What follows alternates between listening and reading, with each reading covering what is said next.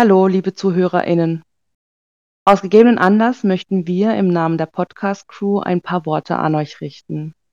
Natürlich gehen die Geschehnisse des aktuellen Krieges und das Leid in der Ukraine auch nicht spurlos an uns vorbei. Wir alle vom Eis und Feuer Podcast verabscheuen den Krieg und sind um die Ereignisse zutiefst erschüttert. Da wir die Folgen aber meist Wochen im Voraus aufnehmen, ähm, haben wir von vornherein beschlossen, keinen aktuellen Bezug in die Folgen mit einzunehmen. Deshalb äh, bitte wundert euch nicht, wenn wir da kein Wort drüber verlieren. Das ist nicht mit Absicht, das ist einfach aus unserer Aufnahmetechnik gegeben.